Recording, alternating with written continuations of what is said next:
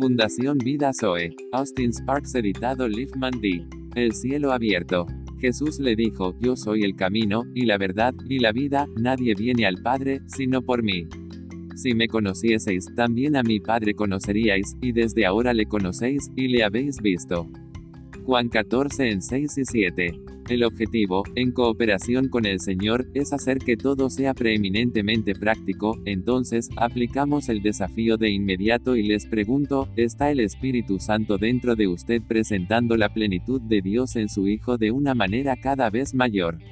¿Es esa la naturaleza de tu vida espiritual? Si no, entonces debes tener algún ejercicio definido ante el Señor al respecto, hay algo mal.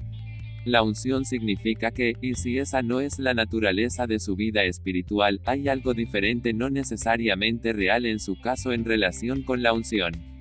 A Natanael, el Señor Jesús dijo, de aquí en adelante, nuestra antigua palabra en inglés es más allá, pero creo que muchas personas han pensado erróneamente que significa, después de la vida, verán el cielo abierto y los ángeles de Dios ascendiendo y descendiendo sobre el Hijo del Hombre.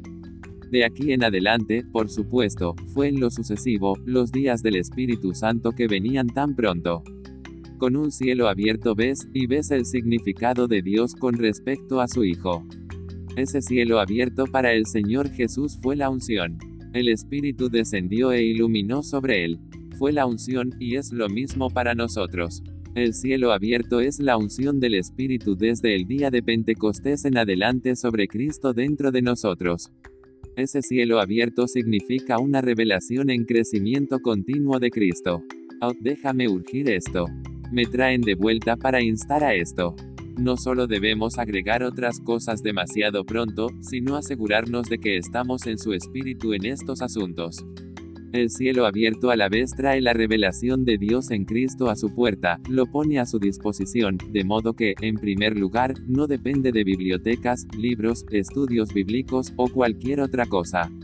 Está ahí para ti, por mucho que el Señor vea que es bueno usar estas otras cosas para su ayuda y enriquecimiento, tiene su propio cielo abierto, su propio camino despejado y una cúpula cerrada sobre su cabeza.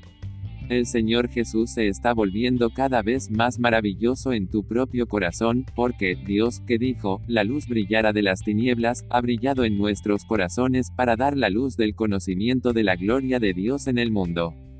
Rostro de Jesucristo, 2 Corintios 4 en 6. Eso es verdad, y si no lo es, tal vez debas simplemente suspender las cosas allí hasta que hayas tenido un trato con el Señor, eso es verdad, el Espíritu Santo se pone a trabajar en eso, como dije, para hacer dos o tres cosas más, muy real para nosotros, el primero de los cuales es la diferente que es Cristo, es decir, cuán totalmente distinto es de nosotros mismos tomar a los discípulos que fueron a su escuela, no fue la escuela del Espíritu Santo en el mismo sentido que la nuestra, pero el resultado de su asociación con el Señor Jesús durante esos tres o tres años y medio fue exactamente el mismo, lo primero que aprendieron fue como otro era el mismo. Tenían que aprenderlo. No creo que les haya llegado en el primer momento. A medida que avanzaban, se encontraban una y otra vez chocando con sus pensamientos, su mente, sus caminos. Lo instarían a que tome cierto curso, haga ciertas cosas, vaya a ciertos lugares, buscarían hacer valer sobre él sus propios juicios y sus propios sentimientos y sus propias ideas. Pero él no tendría nada de eso. Él lo único que tiene es el sentir de su Padre como único camino, única verdad, única vida, por eso él dijo yo soy el camino, en otras palabras su Padre es su camino, yo soy la verdad, su Padre es la verdad, yo soy la vida, su Padre es la vida. El verbo o sea Dios hecho carne ese es el misterio Dios con el hombre, la realidad manifiesta por su espíritu. Que gloria, gloria, gloria.